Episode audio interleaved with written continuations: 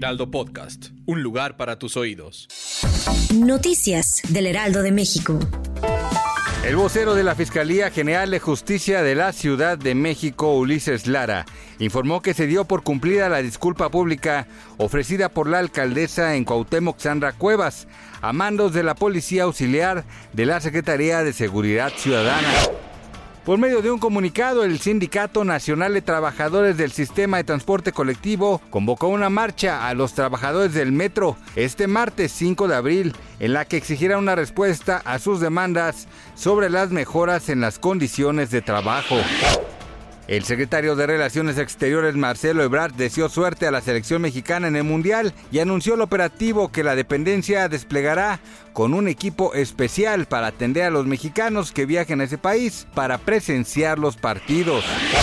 El periodista de espectáculos Gustavo Adolfo Infante ofreció disculpas públicas a Mauricio Martínez, quien recientemente denunció penalmente a Antonio Toño Berumen por abuso sexual, que aseguró vivió hace algunos años. El experto en espectáculos hace unos días arremetió contra el artista de 43 años, quien decidió ofrecer una entrevista a muy pocos medios de comunicación, incluidos Adela Micha. El titular de primera mano lo calificó de discriminador y de acuerdo a los usuarios de redes sociales lo revictimizó. Gracias por escucharnos, les informó José Alberto García. Noticias del Heraldo de México.